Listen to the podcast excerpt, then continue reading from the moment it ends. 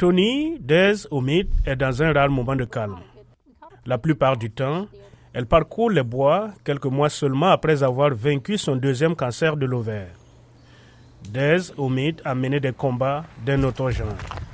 Ce chef de police à la retraite de Kari, en Caroline du Nord, est également un vétéran de l'opération Tempête du désert en Irak. Mon unité était le 528e bataillon de soutien aux opérations spéciales. Aujourd'hui, le pays pour lequel elle s'est battue ne peut pas fournir à son médecin les médicaments nécessaires à sa guérison. Mon docteur est arrivé un peu énervé et m'a dit J'ai de très mauvaises nouvelles. Vous ne pourrez pas recevoir votre corboplatine demain. Des Omid n'est pas la seule. L'Université de l'Utah a constaté que les pénuries de médicaments aux États-Unis ont atteint un niveau de record l'année dernière avec 309 médicaments manquants. La majorité d'entre eux sont des médicaments génériques bon marché comme le carboplatine. Laura Bay a fondé une association à but non lucratif, Angel for Change, basée en Floride et axée sur les patients qui s'efforcent de mettre un terme aux pénuries.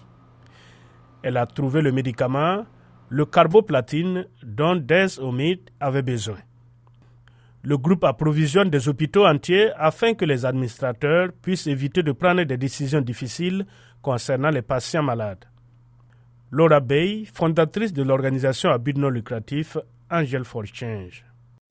C'est le chef des acheteurs, le chef des pharmaciens, le chef des médecins avec une personne chargée de l'éthique qui ouvre les dossiers et disent qui va recevoir ceci et qui ne va pas l'avoir.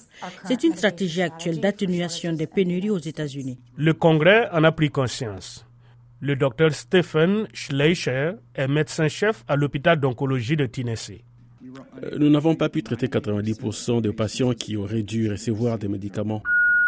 Les experts attribuent les pénuries au coût peu élevé. Voici comment cela fonctionne. Un médicament générique injectable nécessite des tests et un développement approfondi. Il nécessite des protocoles de fabrication précis et l'approbation réglementaire de la Food and Drug Administration.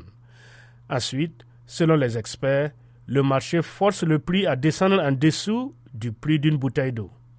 Alan Kukel est vice-président de la pharmacie Civica. Ces prix bas réduisent la motivation et la capacité des fabricants à investir dans la qualité ou dans des installations plus récentes. Cela pousse la production à l'étranger. C'est le cas par exemple de l'Inde, où la FDA a récemment bloqué certaines importations pour des questions de qualité, ou la Chine, un fournisseur majeur de médicaments américains. Le secrétaire à la santé et aux services sociaux L'agence qui s'occupe des médicaments sur ordonnance a indiqué que son agence fait son possible jusqu'à ce qu'elle obtienne plus d'autorité de la part du Congrès. Cette autorité pourrait consister à proposer aux fabricants des mesures d'incitation pour les aider à combler le déficit.